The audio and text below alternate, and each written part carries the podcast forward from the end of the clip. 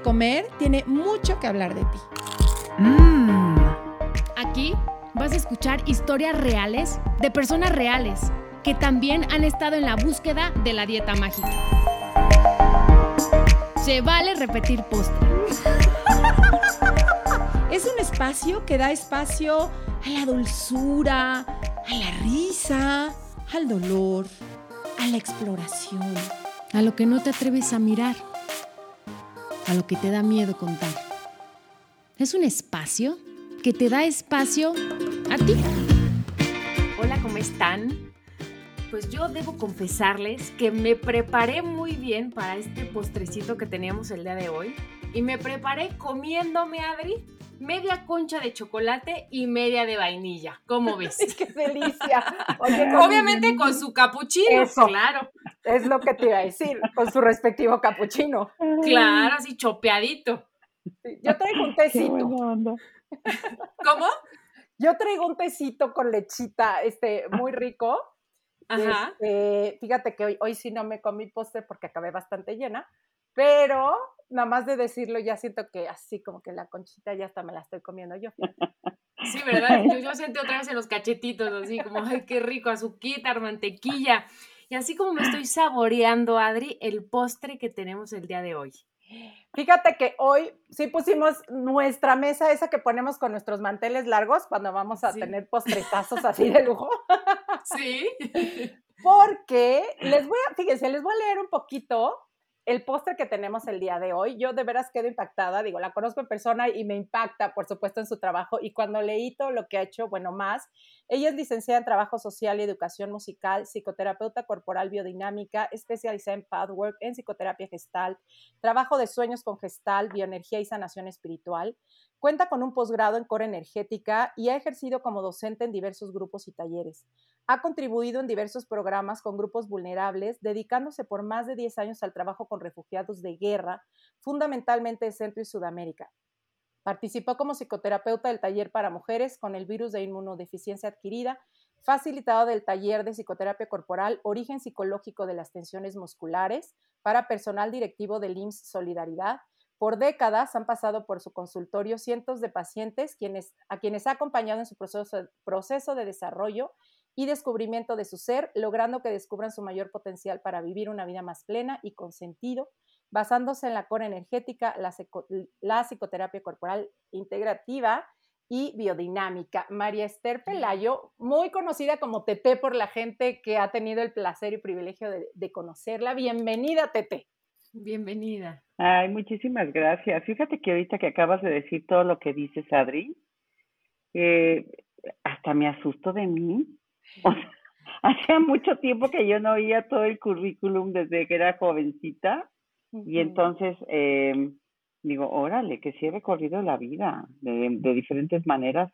Y, y bueno, pues muy agradecida de este, de estar ahorita con ustedes y poder aportar lo que pueda aportar desde mi experiencia, desde tantos años de búsqueda, porque bueno, no es fácil eh, encontrar lo que, lo que a uno le gusta. Para mí no fue fácil, tanto es así que estudié tantísimas cosas, hasta licenciatura en música, para poder llegar a estar donde estoy ahora. Entonces, eh, sí, me da mucho gusto decir María Esther Pelayo y yo soy, después de todo este camino recorrido, ¿verdad?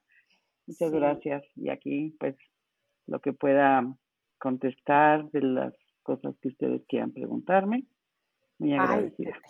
Pues mira, yo creo que ¿Eh? te podemos exprimir muchísimo porque además, como creo que quienes nos apasionamos por el desarrollo personal, todo esto surge de una necesidad propia, de cómo no es como de, ay, me voy a ser licenciado en administración de empresas y aprendo no sé cuántas cosas, digo, no, no, no, no estoy diciendo que no tengan pasión, pero, pero cómo este trabajo em, que, en el que, con el que hoy apoyamos a otras personas empieza como una búsqueda personal, ¿no? Y eso cómo lo hace que, que casi casi desde las células estamos ahí para el otro, ¿no, Tete? Claro. Sí, fíjate que yo estudié trabajo social precisamente porque quería ayudar a los demás, ¿verdad? Como todo mundo estudiamos psicología y otras ramas de las, de las ciencias humanas, porque queremos ayudar a los demás y no nos damos cuenta que nos queremos ayudar a nosotros mismos. ¿no? Que venimos de una historia a veces tan difícil o una historia tan difícil para uno, a lo mejor para los demás no, pero una historia que nos hace estarnos eh, buscando de alguna manera.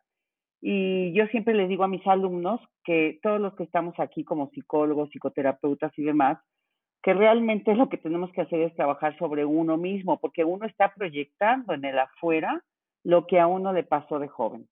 Entonces, desde ahí yo empecé a estudiar trabajo social y trabajé mucho con comunidades este, pues, indígenas, comunidades pobres en México, muchos años con torturados de guerra de Centroamérica y Sudamérica con Naciones Unidas.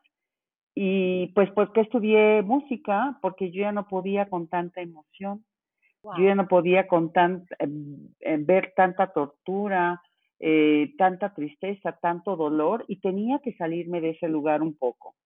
Y sin las herramientas que ahora tengo, que es esta parte de cómo nos comemos las emociones, ¿verdad? Y cómo podemos sacar las emociones, digamos, cómo podemos liberar toda esta tristeza, todo este dolor, y que después empecé a estudiar otras líneas de la psicoterapia, que es más psicoterapia humanista, no tanto conductista como estudiamos en licenciatura en trabajo social, eh, me di cuenta que, que esto me, me, de alguna manera me salvó, me salvó de todo lo que viví por tantos años trabajando con refugiados y torturados de guerra en el sur. Em, aprendí muchísimo, yo después dije que, que esto le tocaba ya a otros jóvenes, pero fue una experiencia pues que trabajaba todo el tiempo al límite del trauma, al límite de la inseguridad personal a los límites de todo. Entonces, eh, pues ahora con esta nueva psicoterapia, porque hay tres tipos de psicoterapias, conductistas, psicoanalíticas y humanas, humanistas, eh, yo aprendí que podemos sacar las emociones, estas que nos tragamos, no solamente ahora, en el momento presente, sino que nos venimos tragando desde chiquitos, ¿verdad?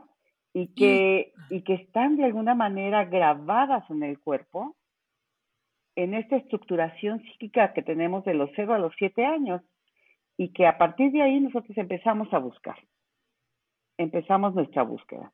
Yo digo que a partir de ahí somos neuróticos y por lo tanto ser neurótico es ser en falta y por lo tanto siempre estamos buscando lo que nos falta.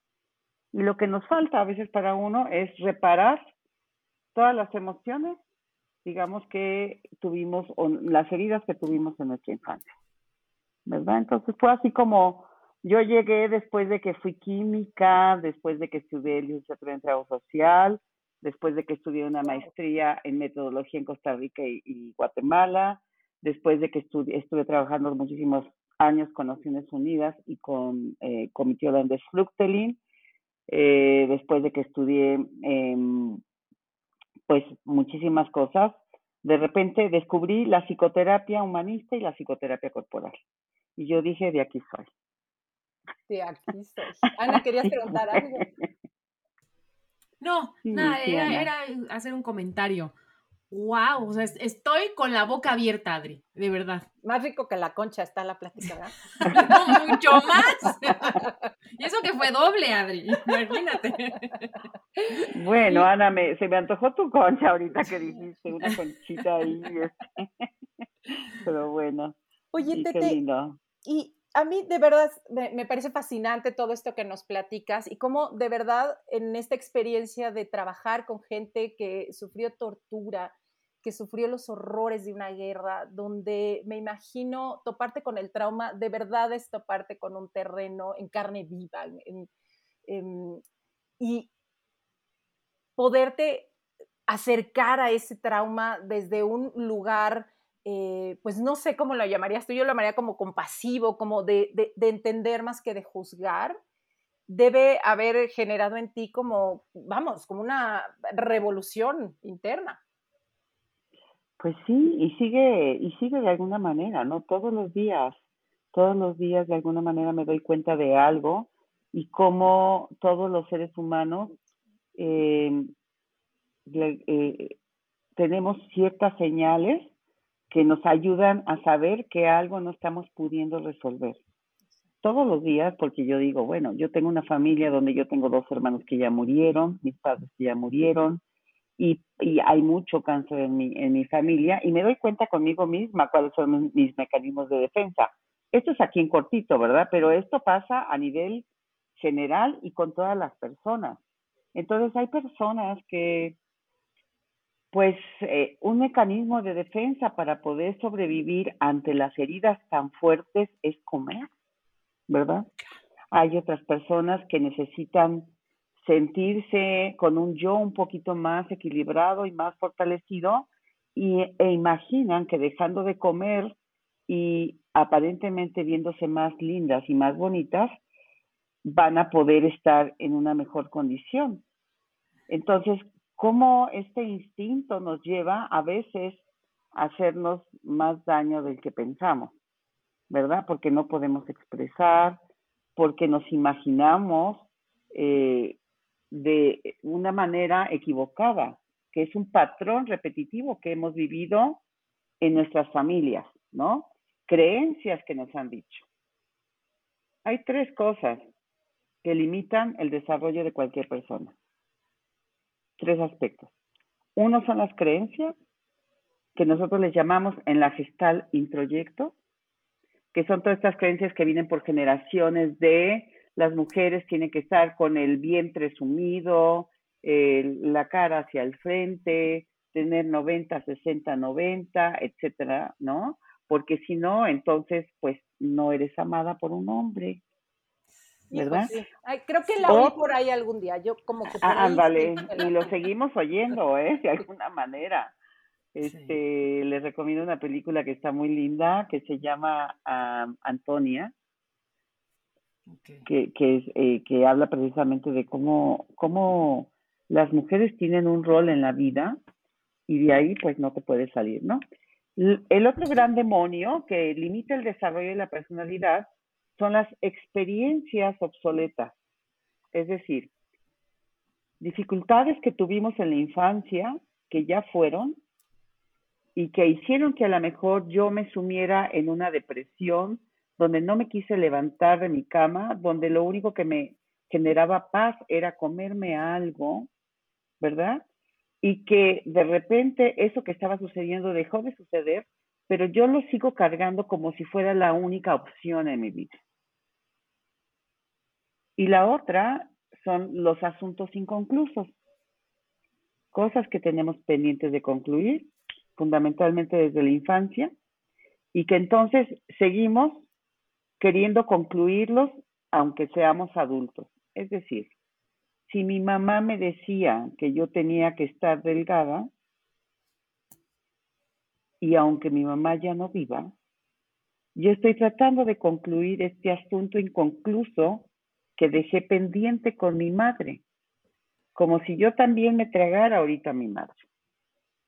Entonces, esos tres aspectos no me dejan eh, ir hacia otro lugar diferente. Es importante verlos porque eh, le, le, llaman los, los, tres demonios de detención del, del desarrollo. ¿Verdad? Entonces es importante ver esos grandes demonios que nos hacen que, nos, que tengamos un patrón de movimiento, un patrón postural, un patrón de respiración, un patrón de comportamiento y que ni siquiera nos damos cuenta. Y que lo más difícil es salirse de ese patrón. O sea, yo te, escucho, Tete, y lo que me hace pensar es, creo que todos no tenemos patrones, ¿no? O sea, todos tenemos, ¿no? Traumas de creencia, experiencias, asuntos inconclusos en la vida. Es correcto eso, ¿no? Exactamente, sí, todo. Y entonces, nuestra responsabilidad es trabajarlos. ¿O cómo lo, o, cómo lo Nuestra responsabilidad es hacerlos conscientes y trabajarlos. Ajá. Claro que por supuesto que la, gran dificultad, digamos, en toda la sociedad es que a veces no nos damos cuenta que hay otros caminos. Exacto. ¿Por qué? Porque el camino que yo conocí fue el camino de mi sistema familiar, el camino de mi sistema social, el de la escuela. Ese es el camino que yo conocí. Entonces yo no puedo imaginar que hay otros caminos. Para que yo pueda accesar estos otros caminos, y es cuando nos da una crisis, es cuando yo veo, ya un poquito más grande, veo que la otra persona eh, se come todo y vive muy feliz. Y no sé si les ha pasado que de repente dicen, mira nada más esa gordita que ve en el metro, qué chavo tan guapísimo trae. Y dicen, no, ¿cómo? seguridad, ¿no? ¿Cómo? Eso no entra en mi patrón. ¿Qué seguridad? Claro, porque nosotros a lo mejor aprendimos a sentirnos que no teníamos derecho a eso, mientras que en otro sistema familiar el aprendizaje fue, no importa cómo seas, lo importante es la actitud de la vida. Entonces, cambiar de, de esta forma de pensar o de esta forma de, de ver la vida a esta forma de ver la vida es muy difícil, porque decimos nosotros que la personalidad es una adicción. ¿Cómo? ¿Cómo una adicción? Sí, es una adicción. Es casi, casi que, ay, a lo mejor está muy feo lo que voy a decir, pero podríamos decir en una frase, comemos y me pegas, o me pegas y comemos. ¿Cómo? Sí. Bueno, generalmente em, estamos acostumbrados a un patrón, podríamos aquí decir un patrón sádico-masoquista, ¿no? Donde eh, yo estoy acostumbrada a sufrir. Y después del sufrimiento obtengo una recompensa.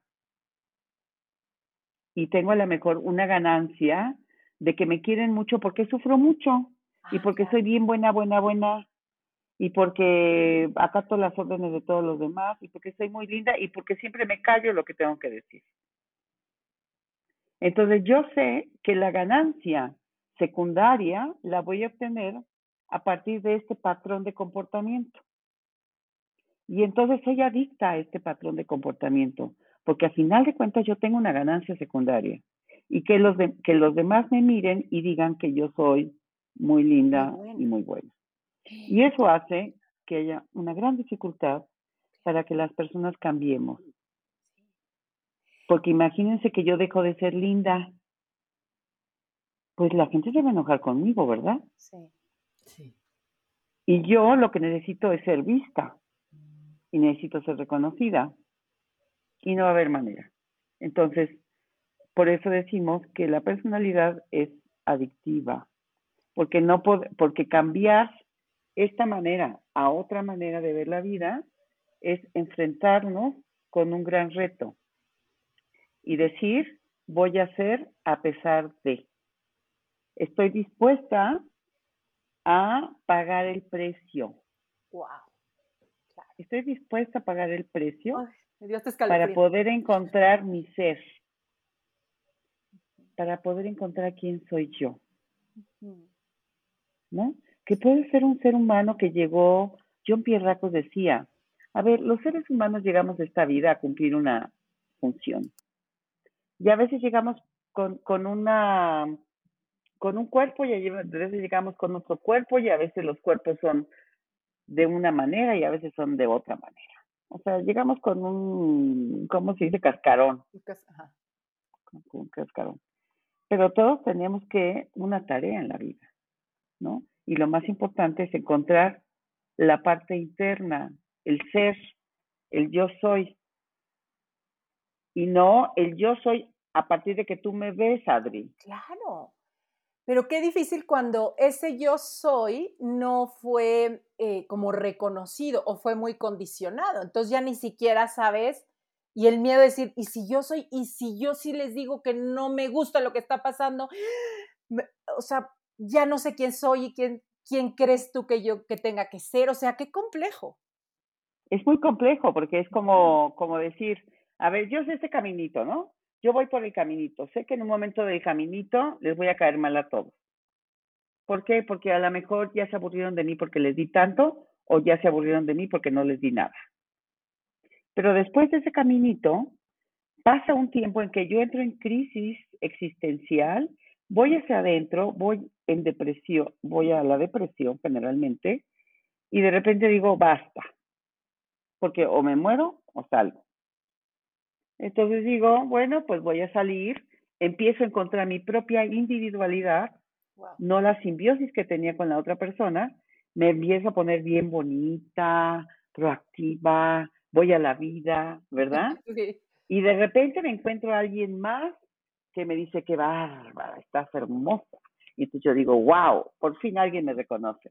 Y entonces le pongo todas mis canicas a ese alguien. Ah. Y entonces me vuelvo a simbiotizar.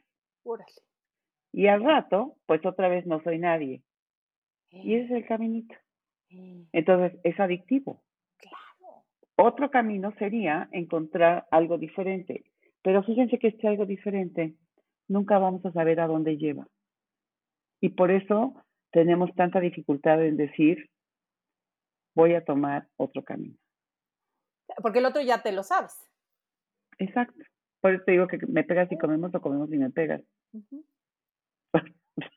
que está muy sobre la cosa, ¿verdad? Pero así es. No, no, no.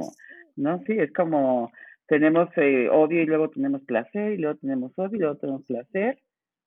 Y así nos las vamos en la vida.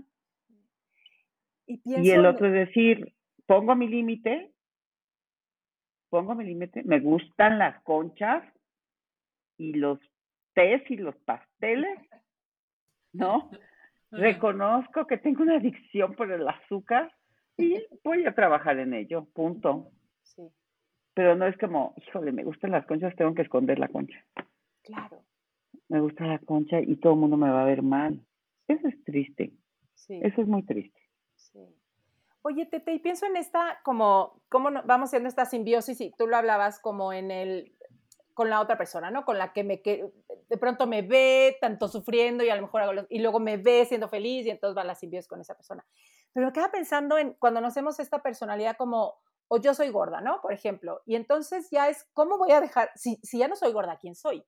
Y a lo mejor luego me puedo ir al otro de, no, soy la atlética y entonces porque ya me fui, me metí maratones y entonces ya me volví atlética. Y otra vez es como, no, yo soy la atlética. Y otra vez como que voy poniendo mi, mi, personalidad en esa forma de estar en la vida, por ejemplo, de ser atlética o de ser gorda.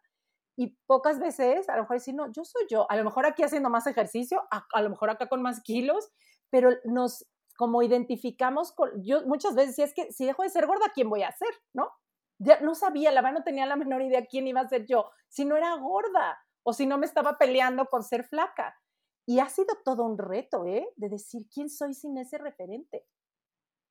Claro, porque a veces, a veces hay un linaje, digamos, o una cuestión genética sistémica donde los huesos son anchos y las generaciones son gorditas, ¿verdad?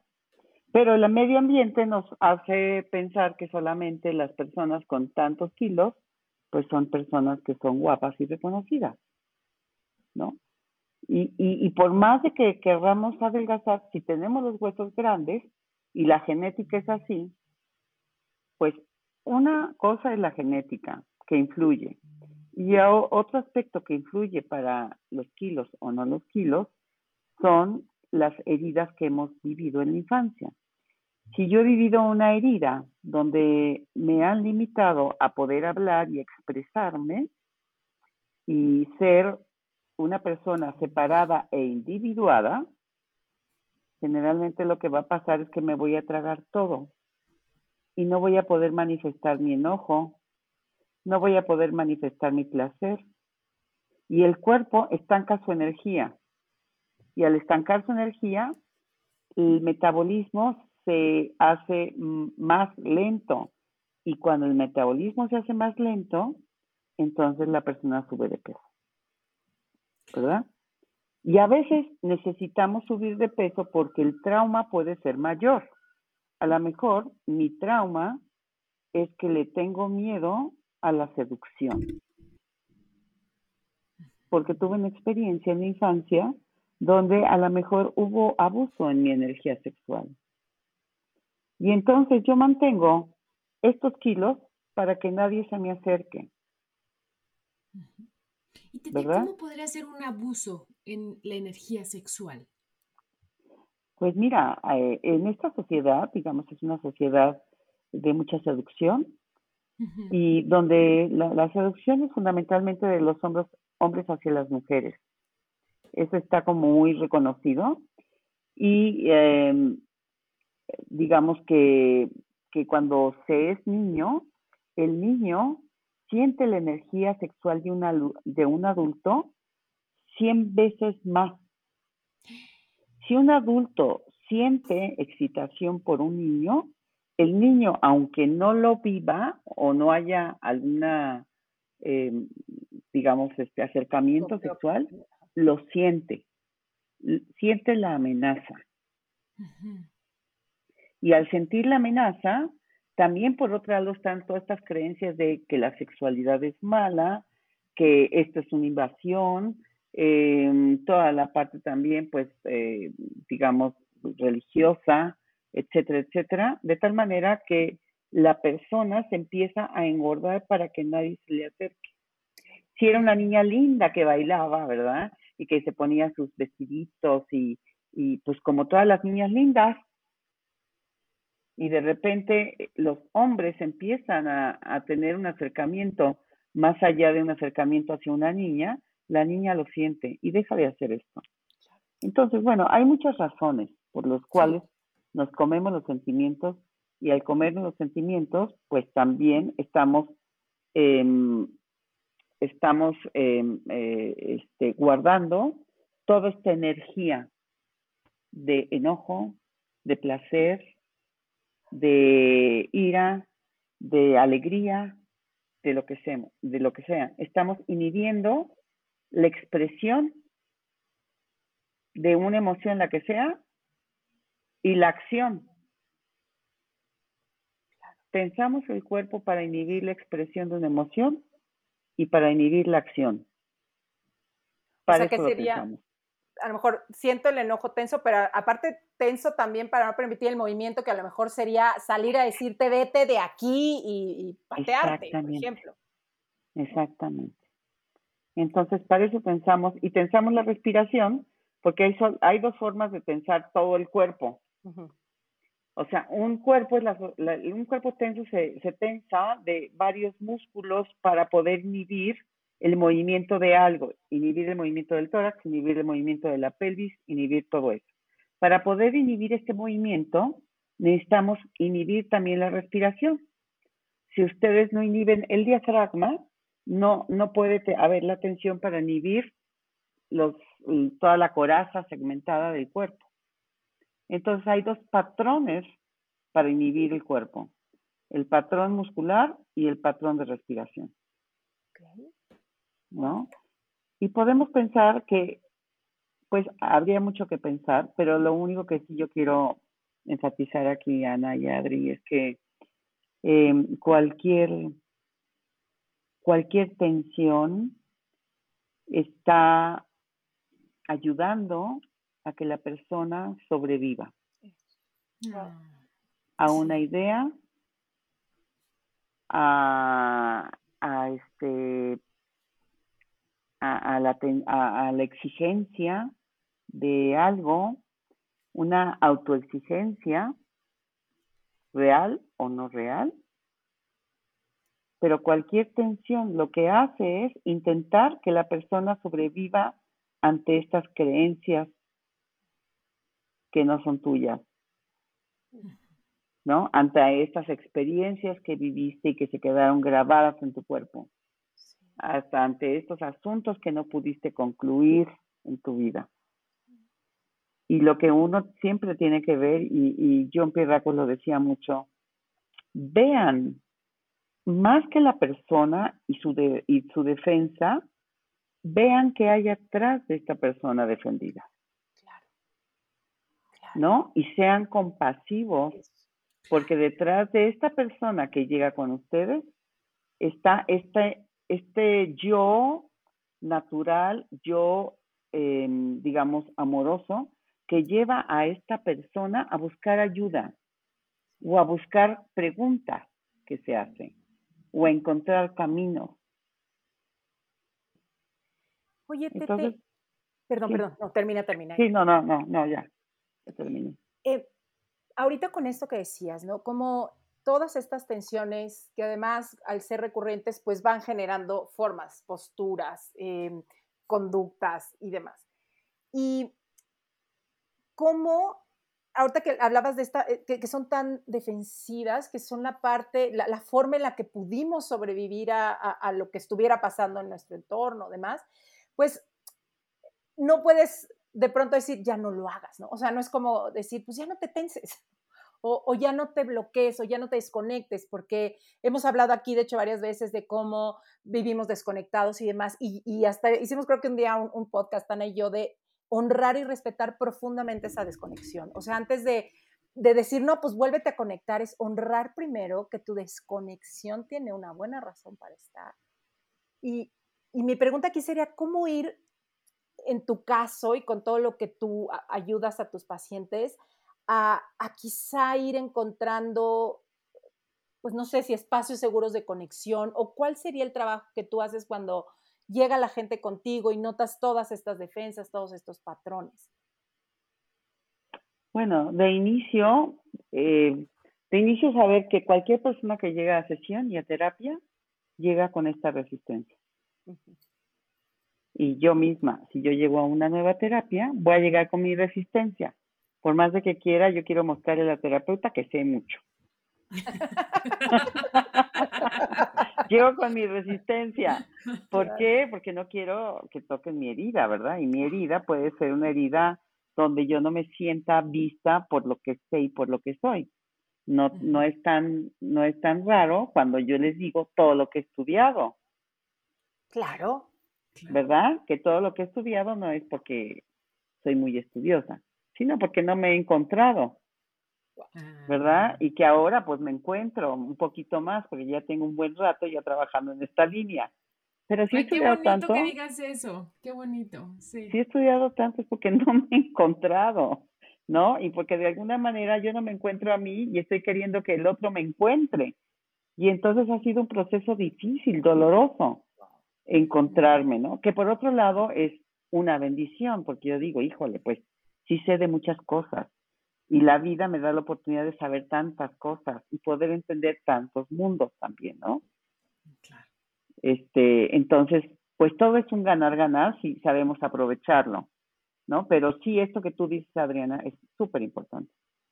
Todos tenemos un ritmo. Y si yo no he trabajado conmigo, y si yo em, quiero que el paciente me reconozca que soy bien buena, pues voy a querer que el paciente rápido contacte con sus emociones, porque si no la frustrada voy a ser yo como terapeuta. Exacto. Y ahí estoy usando al paciente. ¿Por qué? Porque lo que yo quiero es que el paciente diga qué buena eres, qué fregona eres como terapeuta. Ya me hiciste contactar. Exacto. No, y es que me esté reflejando, muchachas, no crean, nada más las estoy oyendo. Y el paciente, por supuesto que si es bueno, bueno, depende de su personalidad, va a hacer lo posible o imposible por mostrarme como su figura de autoridad, que sí de verdad ya contacté, por favor, ya contacté. Y a lo mejor el pobre ni ha contactado, pero como me quiere complacer, ¿por qué? Porque siempre que llega un paciente con uno, nosotros somos, querramos o no, una figura de autoridad. Claro.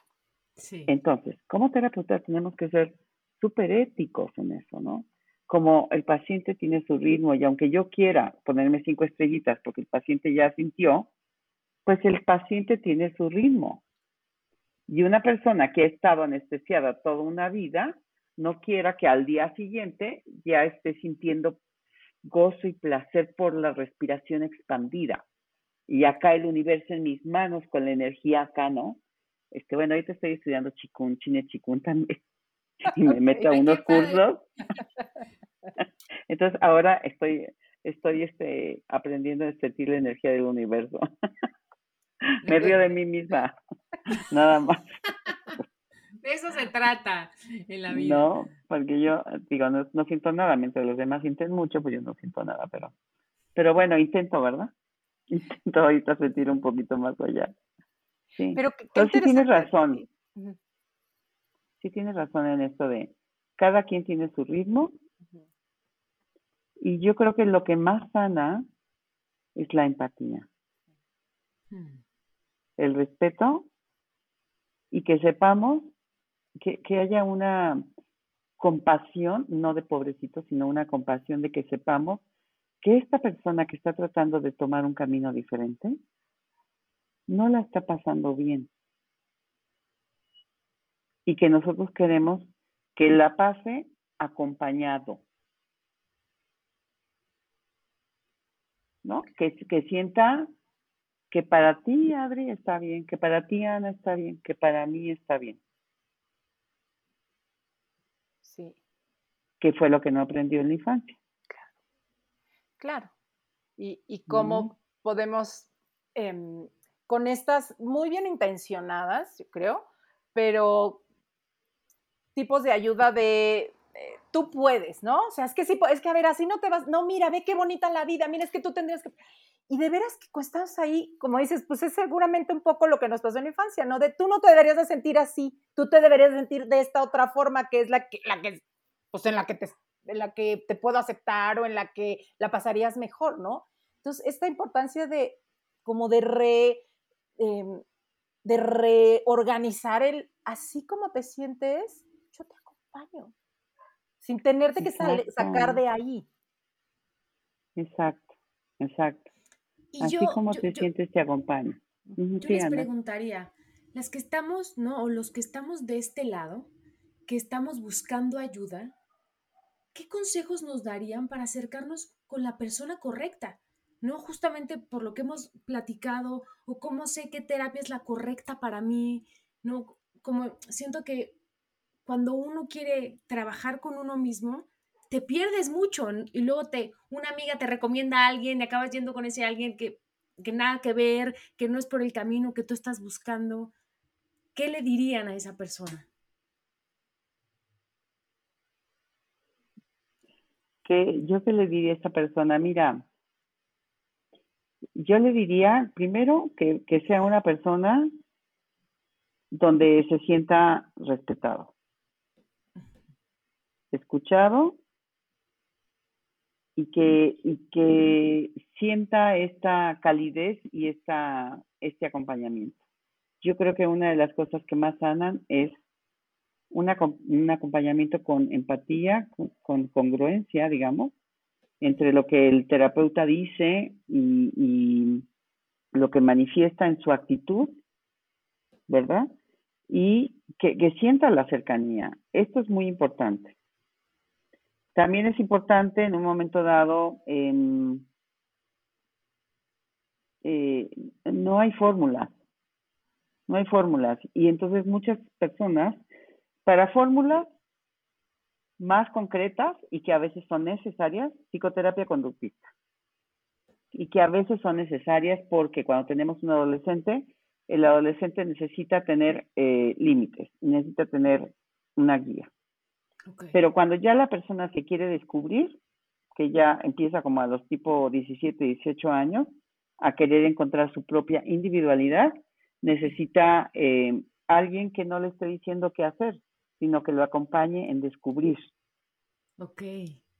Que lo acompañe a descubrir. Nosotros como psicoterapeutas corporales, este, Adri, a lo mejor eh, sí eh, proponerles algunos ejercicios que les van a ayudar a sentirse más consigo mismos, ejercicios de respiración que les van a ayudar a sentir un poquito más de expansión cuando hay contracción, digamos, de, la, respiración, ejercicios de carga, de cargar el sistema de energía cuando es una estructura de carácter descargada, energía, este, ejercicios de descarga, digamos, del cuerpo cuando es, una estructura muy cargada o sobrecargada, estiramientos, respiración, este, a lo mejor si están enojados que agarren un cojín y que le den unos coquines o algo, que se mueva la energía.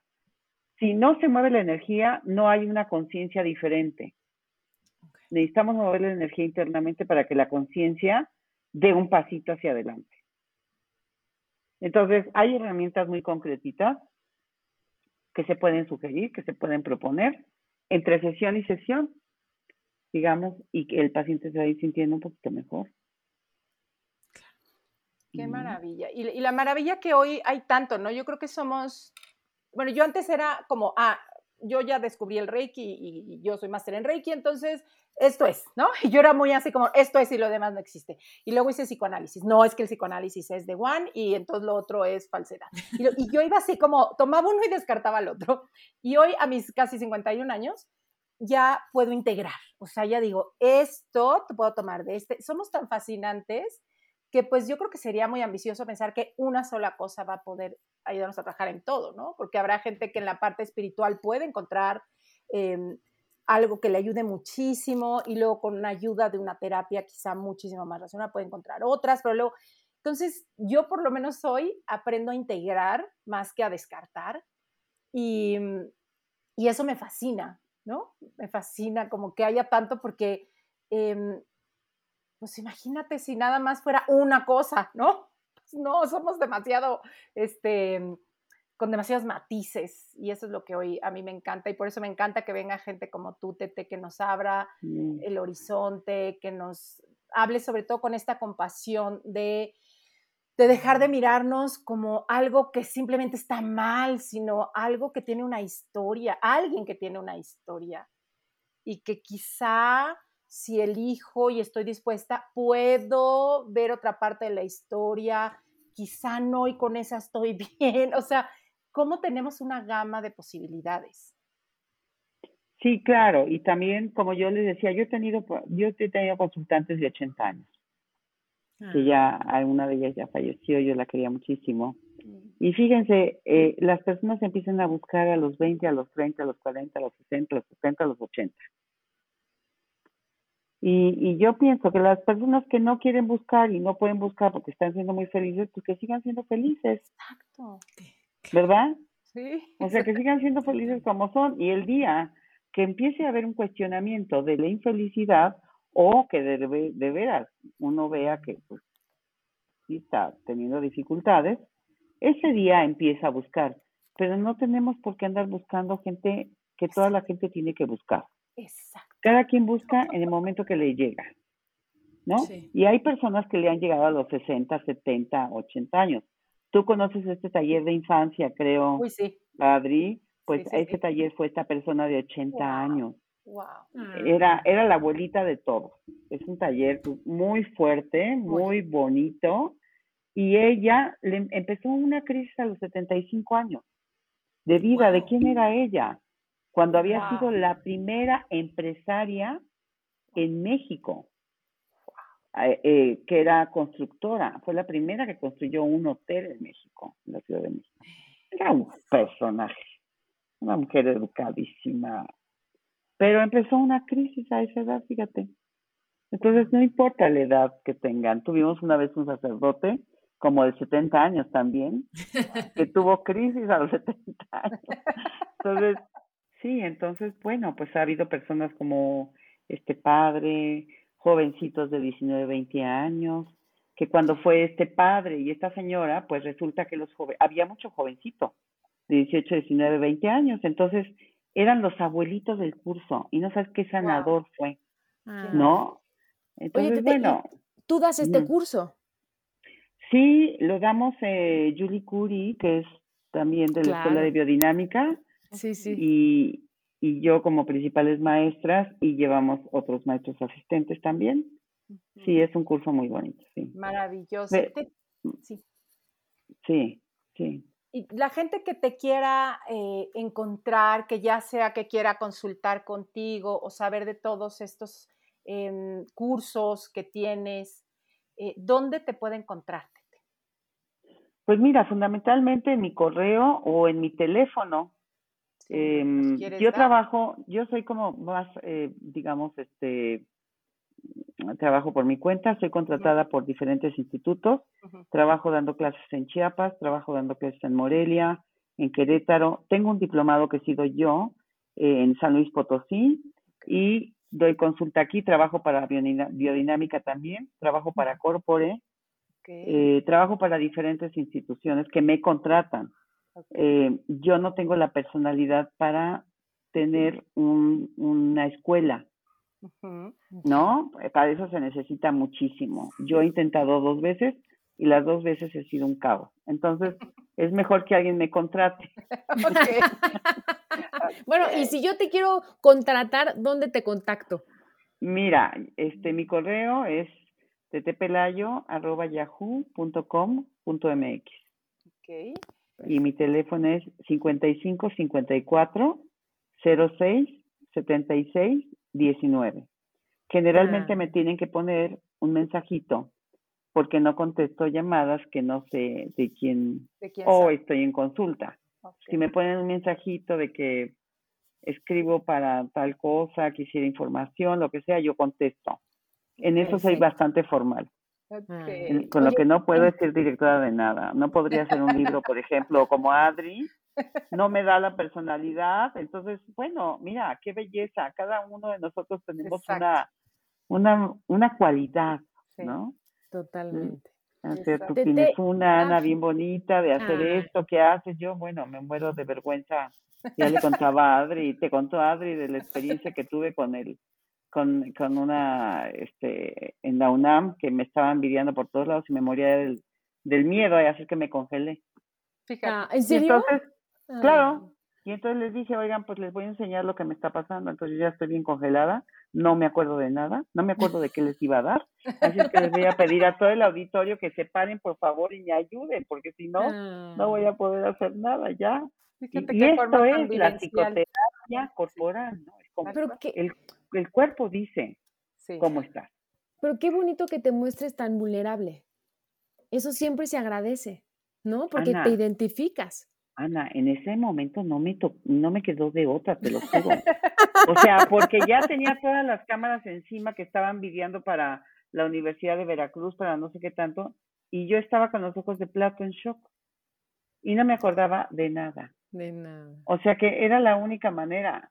Como cuando, yo me imagino que cuando uno se, uno está en un momento tan difícil que no, que ya no puedes dejar de llorar. Mm. Aunque la gente te vea. Es como estás en un momento tan difícil que tienes que decir, no sé nada. Claro, claro. No sé nada. Pero, pues, como dices, esa es la belleza de la psicoterapia corporal. Para finalizar, si hoy fueras un postre, ¿qué postre serías? Ay, ¿qué postre sería? Fíjate que me gustan mucho los mangos. Ajá. Entonces me gustaría un, hacer un mango, un mango delicioso, dulce. Un mangazo. Un mangazo. Oye, fíjate cómo el inconsciente habla, ¿verdad, Adri? O sea, Yo iba a decir un mango petacón. Sino un mangazo. Es que delicioso, así. O sea, y de las dos, y del inconsciente sale, quiero ser una mangaza. Ah, mira, mira. Fíjate. y por allá, desde la parte del gusto, quiere ser un mango. Ok, ok. Ay, un placer tenerte aquí. Esperamos repetir postre un día de estos contigo. Me encantó estar con ustedes, me encantó cómo empezaron. Realmente me invito a que, a que se me quitara esta cuadratura, porque como ustedes saben, tengo una cara media cuadrada así como soy hija de militar, entonces no se me quita por más del mutuo, aunque me sonría. Pero esta manera que tienen ustedes tan linda de empezar, este, me, me conmovió desde un principio, me abrió el corazón, me abrió la alegría y pues muchísimas gracias por este lindo momento. Ay, este encantador momento. Muchas ¿eh? gracias a ti. Ana, qué gusto conocerte, gracias. Igual. Mi Adri también. Igual. Gracias por la invitación. Estoy feliz, estoy contenta. Gracias. gracias. Bye, bye, ¿Eh? Ana. Si te gustó el podcast, pasa la voz. Y no olvides suscribirte.